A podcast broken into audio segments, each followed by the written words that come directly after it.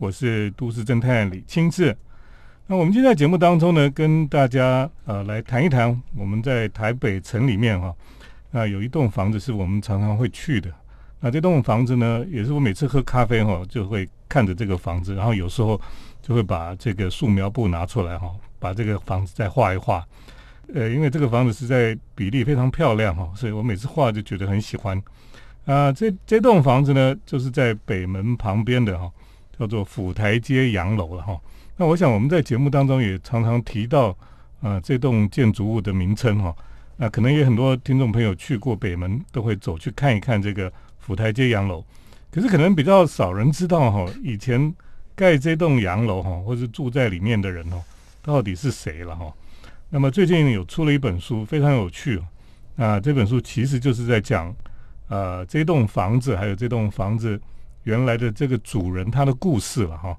那如果你去看这个日本当年的地图的时候哈，你就发现这个地方哈，它有标一个叫高石组哈，就是它是一个呃营造公司一样哈。那这个高石就是这个主人他的姓氏哈。那么最近有一本书呢，就在。呃，写这一个故事哈，叫做《高石大叔看台北》。那么这本书呢，非常有趣了哈。那它是一个有点像绘本一样的一本书，那老少咸宜了哈，都可以来看这本书。而且呢，它画的在建筑还有整个都市规划上，它画的真的是非常漂亮。那呃，这本书呢，总共有三个共同的创作者哈。那今天我们三个人都把他请到我们的节目当中了。那我想，呃，我就请他们一个一个自我介绍一下好了。好，呃，我是台湾历史资源经理学会的副秘书长黄俊达。那我本身是做历史研究，就这本书的一些相关资料的整理，还有相关的文字，其实是由我来处理。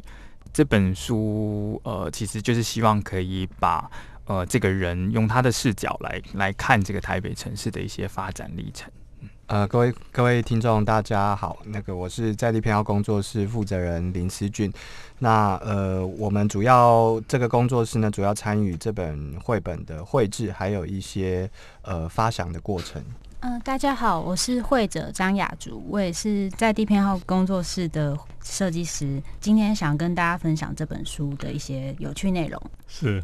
那么这个呃，思俊跟雅竹他们就是。主要在画这个这本书里面的图了哈。对对。那么俊达呢，他们就是主要是来呃，对你这是历史研究的部分嘛哈。所以这本书呢，呃，叫做《高石大叔看台北》哈。当年为什么会有想要出这样的一本书呢？呃，其实这个是因为呃，学会其实从二零一三年底就进驻在这栋房子里面，在经营这栋老老屋，然后呃，也一直希望可以把它的历史跟故事跟大众分享。那在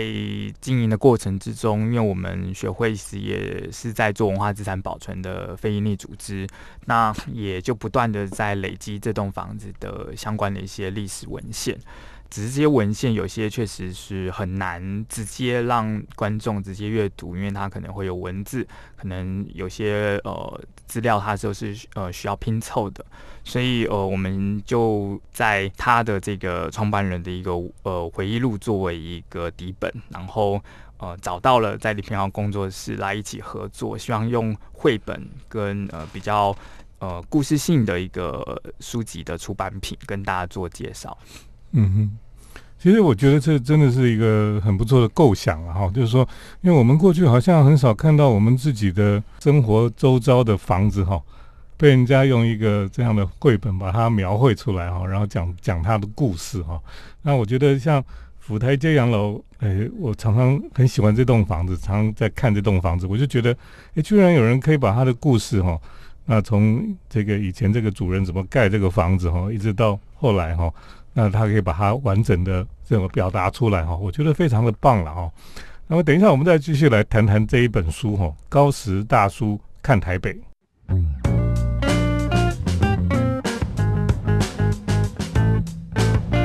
欢迎回到我们建筑新乐园节目，我是都市侦探李清志。那我们今天在节目当中呢，我们特别介绍一本非常有趣哈，然后也也非常棒的一本书，叫《高石大叔看台北》。高石大叔呢，就是我们去城中区哈，那么靠近北门的地方，我们会看到一栋洋楼哈，就是府台街洋楼。那这里就是高石大叔哈，他过去他的公司就在这个地方了哈。那这个高石大叔到底是什么样的一个人呢？这本书其实有详细的介绍了哈。然后他等于是一个绘本哦，他从高石大叔怎么从日本来到台湾，怎么看台湾，然后慢慢的他也投入很多的建筑还有城市的建设哈。这三位作者哈，可不可以跟我们谈谈哈？高石大叔当初怎么会想到台湾来？其实他是一个日本九州一个柳川市呃知名的水乡那边来的来到台湾的人，嗯，那他其实，在年年轻的时候就呃学校毕业就进入公部门，他其实有例如参与了东京银座练瓦街或者是东京皇居这类的呃重要工程的一些营造。他呃离开公部门之后，他加入了大仓组，就是现在的大成建设。是一个很重要的土木营造商。那他这个公司被赋予到台湾来做纵贯铁路工程。那他是作为那时候这个公司的代代理人，然后来到台湾去呃协助大厂主在台湾的呃这些相关政府的建设。那其实他来到台湾时间很早，是一八九六年。他有在他的回忆录里面提到了很多他亲眼看到的一些事情，那也陆陆续续的，呃，我们也有透过和在里边要讨论，把它画在这个绘本里头。嗯，你们在画这本那个这个高石大叔来台湾之后哈，那你们画这个一个大的鸟瞰图哈，第一张的这个跨页的这个鸟瞰图，画的是基隆哎，为什么？呃，因为高石来到台湾，其实他第一个上岸的港口就是基隆，他不是马上就来台北。虽然我们这本书叫《高石大叔看台北》嘛，那我觉得在呈现呃高石怎么看待台湾的时候，其实我们也有一些。呃，也有一些想法或是考量啦。第一个就是说，当然你如果以日本人的视角来看的话，他可能会觉得说，哦，台湾的生活环境、街道啦，或是建筑物，可能以日本人来说，他觉得有点落后，或者是脏乱，尤尤其是这种卫生的问题啦。那当然，我们在这个鸟瞰图里面，当然就是。配合整个故事剧情，还有就是我必须强调，就是一个日本人的观点来看，就是他觉得说，哎，这个台湾怎么看起来也许脏脏旧旧的？那也是针对这个他的回忆录这边他提出来的一些一些话，然后我们就把这个场景试着用插画的方式把它表现出来。嗯哼，这都是雅珠画的。对，你可以讲一下你画的想法吗？对，就是呃，我们其实在这这两张就是跨页的大图。里面我们有做一些安排，就是从一开始他是坐在云的角度，然后来看基隆，一直到呃下一页来到。台北城出体验的地方也是让它配置在火车上。那我们其实，在最后的构图上面，也是在回到云上去看这个。那因为我会觉得说，这本绘本其实是不限年龄，嗯，就是去观看的。所以我们在构图上面，希望也是可以用比较呃非一般人的视角来呈现，这样比较适合，就是故事也比较有趣。对对，那雅竹画这个其实有点像鸟瞰图了哈。嗯，那从基隆，然后一直到进到台北城，呃，这鸟瞰整个当时的有城墙的台北城哈。对，我觉得这个这个角度非常好，就是说你可以一目了然哈，然后就看到整个城市的所有的这个面貌，还有它跟附近这个城镇的关系啊，跟大道城蒙甲的关系哈，等等的，都表达的非常清楚哈。这个的确这。这几乎就是可以做一个大的海报哈，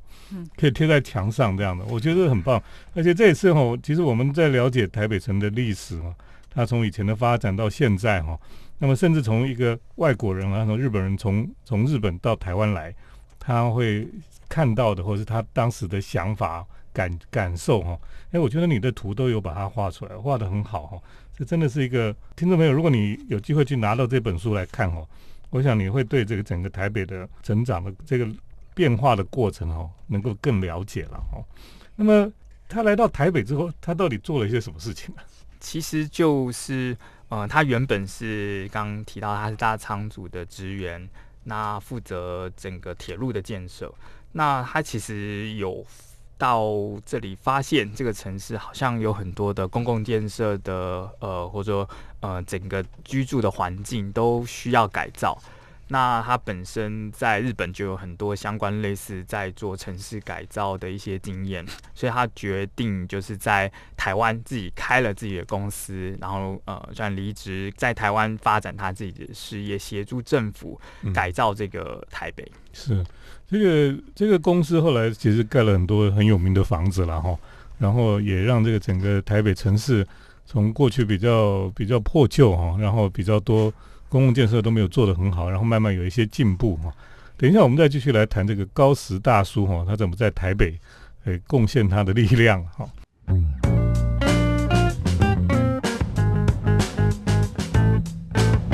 欢迎回到我们建筑新乐园节目，我是都市侦探李清志。我们继续来谈一谈哈，那个这本叫做《高石大叔看台北》哈。那主要这本书在讲。高石大叔，还有他在台北的一些，他他是营造商了哈，那他做的一些建筑，那么最重要是他们公司这栋建筑哈，呃，叫做就是现在的府台街洋楼哈，那非常漂亮的一栋洋楼，现在都还保存的还算不错啊。那呃，我我们想问一下，这个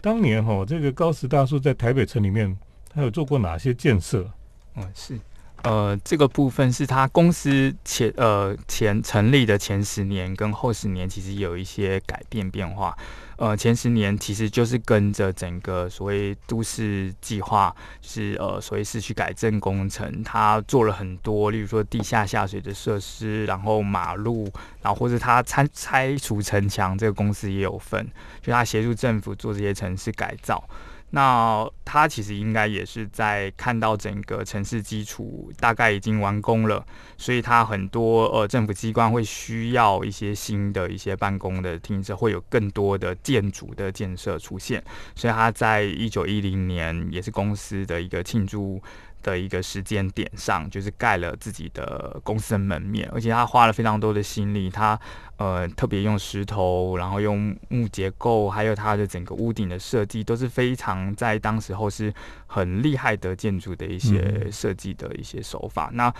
呃，我们看到虽然他没有明讲说他为什么要盖这种房子，可是实际上看到他的公司在经营上，在一九一零年代之后，这栋房子完成后，其实也接了非常多的建。筑的一些呃相关的一个工程，例如像呃北门外的铁道部，那呃更重要的是像城内的台湾博物馆，这样他也参与了总督府的一些相关的新建，这样。嗯，所以他就是有包了很多工程，嗯在当时哈。那我我想问一下哈，就是说，其实你说他刚到的时候，台北城整个生活环境是比较不好的嘛？那后来这些建设，除了基础建设之外，可能是有改善整个都市环境，可是人们的生活习惯当时是怎么样？呃，当时那个我们在书里面其实有提到，就是呃。高石大厨来的时候呢，其实我们在书里面放了几个场景，包括说，比如说像是大道城的地方，或者是呃台北城城内的那个状况哦，比如说一些骑楼啊，然后还有就是说，呃早期那个台湾的城镇，其实因为没有还没有所谓的下水道嘛，所以常常会有淹水的问题。然后另一个就是，当然以日本人来说，他们来到台湾，就是他们。其实，在历史上就是会受常常会受到袭击嘛，就是有一些这个汉，不管是汉人还是原住民，都有可能会袭击。然后书里面还提到一个也有点好笑或者是荒谬的场景，就是呃，当时的火车其实台北在经过某些区段的时候，因为坡度过陡，你可以说是设计不良，也可以说是那个当时火车的马力当然没有到那么强，甚至对上大家下来推车，而且当时候那个大家也不觉得铁道是什么，不像我们现在哦都避得远远的，呃。那个铁道没火车的时候，哎，上面还有人在骑驴子，就是一些很很很奇怪的这种场景了。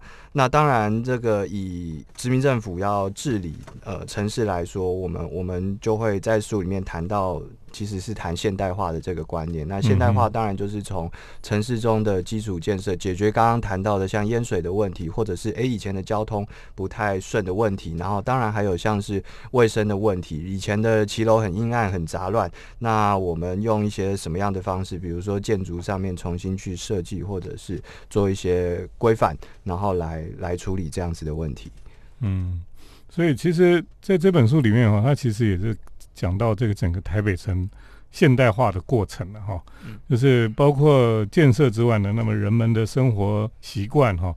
就有点像新生活运动了哈，就是比如说骑楼不能再乱堆东西啊，哈，不能再晒衣服啊，这些生活习惯的改变哈，那么在在这段时间里面，因为整个建设的改变，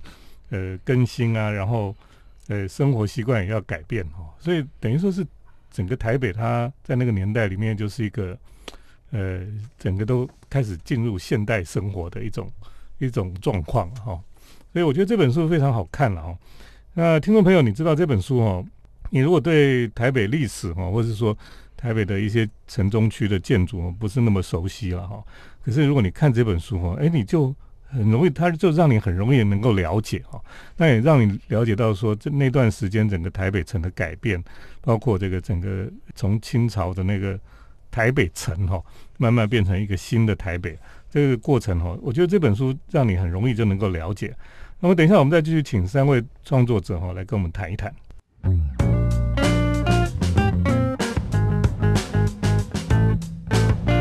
我是都市侦探李金志。那我们今天在节目当中呢，特别介绍哈，那么这本呃高石大叔看台北这本书哈。那这本书呢，是由田园城市出版社所出版的。那文章主要是由台湾历史资源经理学会哈来撰写的。那么里面的很多很厉害的图哈，是在地偏好工作室啊思俊跟雅竹他们合作的一个一个成果了哈。那我觉得这本书的确是，呃，听众朋友你应该把它拿来看哈。那呃，小孩也可以看呢，我觉得，哦，因为它基本上就是一个有点像绘本一样，可是。在这个绘本里面呢，我觉得他们非常用心了哈，因为你要把台北的历史哈，这么几十年来那个那段时间的变化等等哈，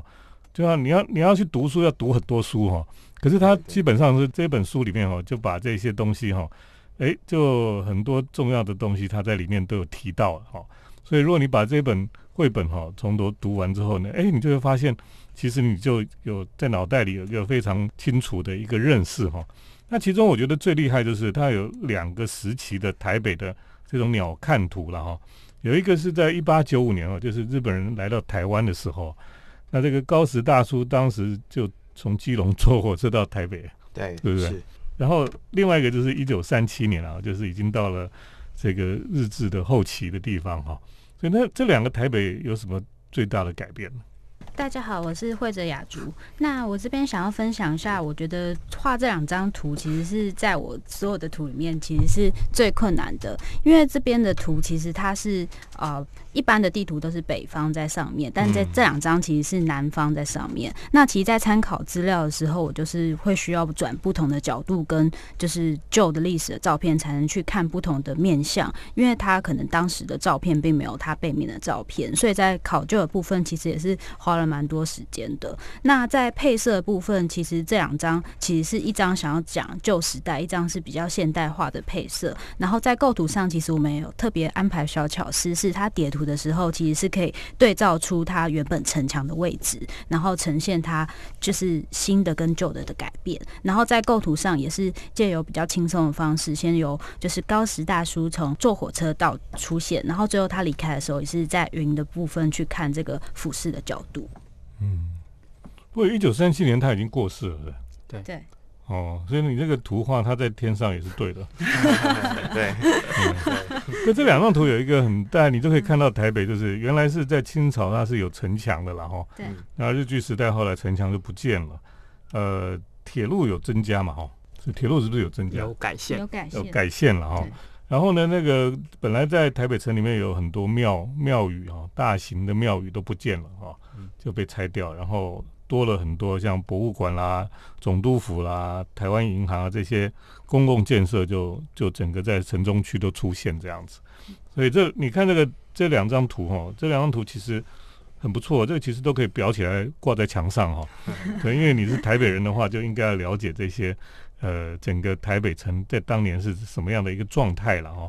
那在十九世纪末哈，一直到二十世纪一九三零年代哈，那么整个台北真的是有一个很大的改变哈。那你读这本书，你就可以发现这个很多不同的改变。那高石大叔呢，就在这段时间里面哦，他其实在台北城呃，他他人生很重要的阶段就是在台北城，然后他也投身在这个整个台北城的改变的过程里面了哈。如果拿这本书哈，然后去城中去走也不错吧？嗯，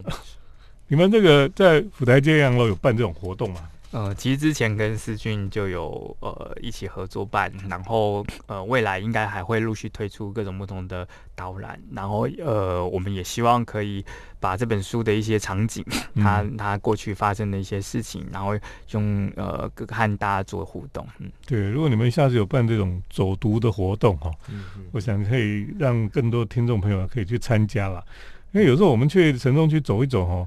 如果像带着这样的地图，然后去看的话，应该会有有有更多收获哈。那很多人他们去现在很喜欢在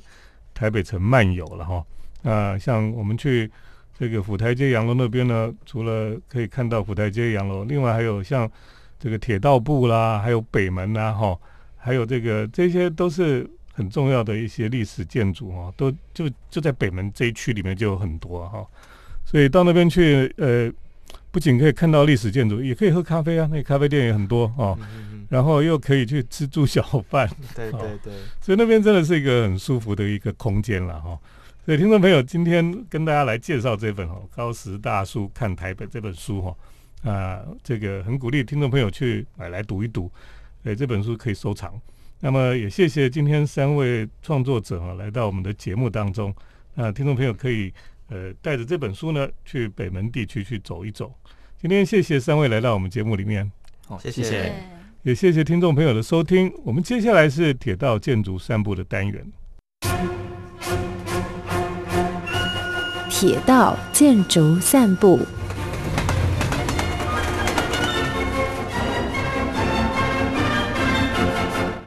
欢迎来到我们铁道建筑散步的单元。那么今天在单元中呢，跟大家来介绍台铁的集集线的石虎号彩绘列车。那我们知道，呃，台铁哈有几个很受欢迎的支线铁道了哈，一个就是平西线，一个呢就是集集线哈，那么还有一个内湾线哈。那平西线可能在台北的人都很比较容易去了哈，而且呢，平西线就是周末有很多人去郊外走走哈。那平西线上有很多的咖啡店，那内湾线也是有很多人在从新竹过去那边玩。那集集呢，刚好跟日月潭跟整个呃嘉义的景点哦都能够串在一起哈，所以集集线也是很多人喜欢去，特别是中间还有绿色隧道等等的哈。那么吉吉线呢？去年我们也有介绍了哈，因为吉吉线之前呢有一个叫做香蕉石虎号哈，是黄色的彩绘列车哈，也很受欢迎了哈。可是那个列车呢，到了去年哈就结束了，因为他们跟商家厂商订的合约是一年的时间了哈，所以那个很受欢迎的彩绘列车呢就不见了。那新的一年开始哈，台铁又推出了一个。吉吉的石虎号彩绘列车也是一年期间的限定哈。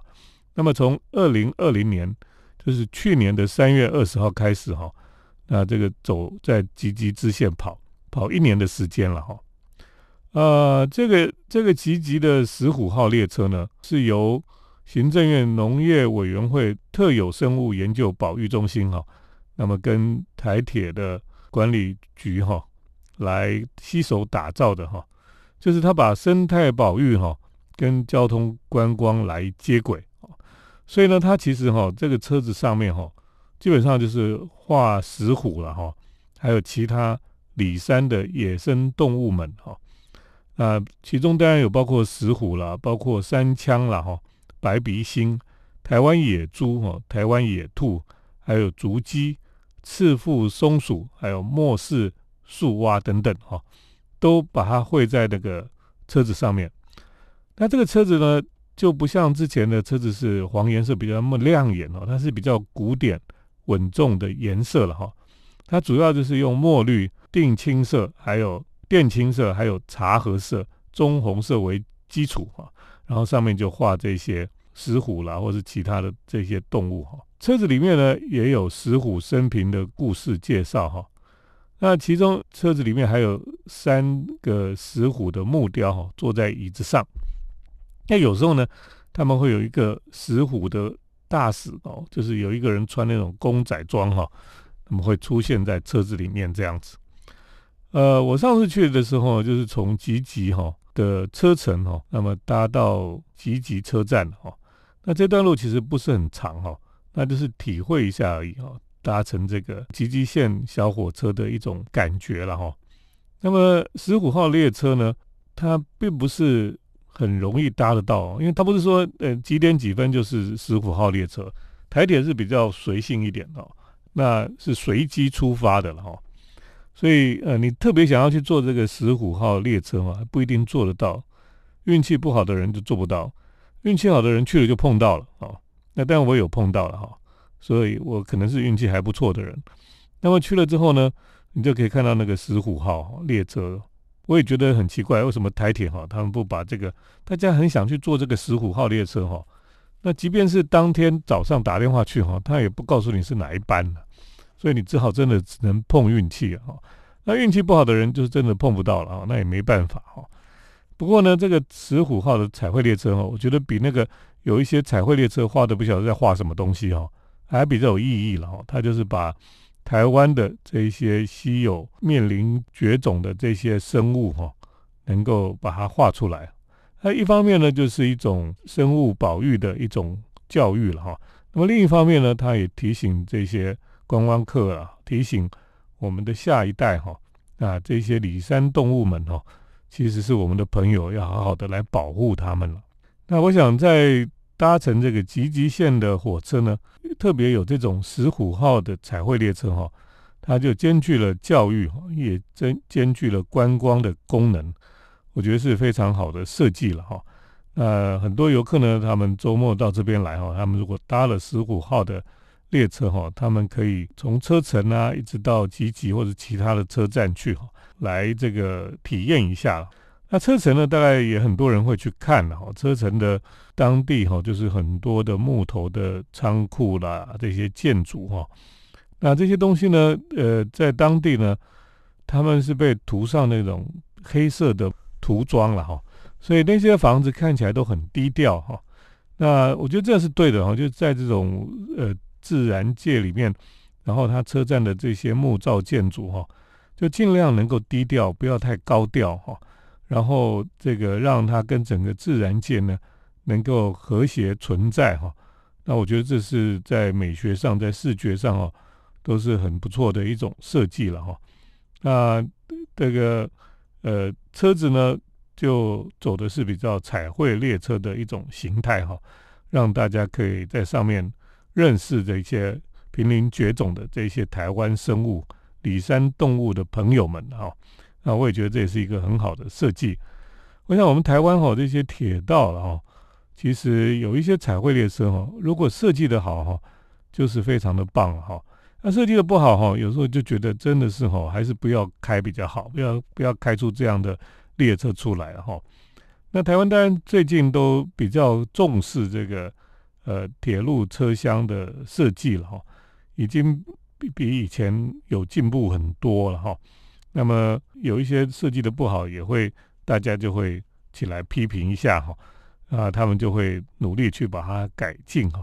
那我觉得这都是一个很不错的一种方向了啊。然后希望将来哈，台铁哈这个火车呢，也能出现更多设计的很棒哈，然后又又觉得呃。很不错的这些列车了哈，那这些比较特殊的这些观光列车呢，将来也可以让台湾的观光哈受到重视哈。那么另外呢，它也能够做到一些教育的功能了，我觉得都是非常好的。今天在节目当中就跟大家来介绍吉吉支线上面的吉吉石虎号哈，那听众朋友有机会可以去搭乘看看。谢谢听众朋友今天的收听，我们下礼拜再见。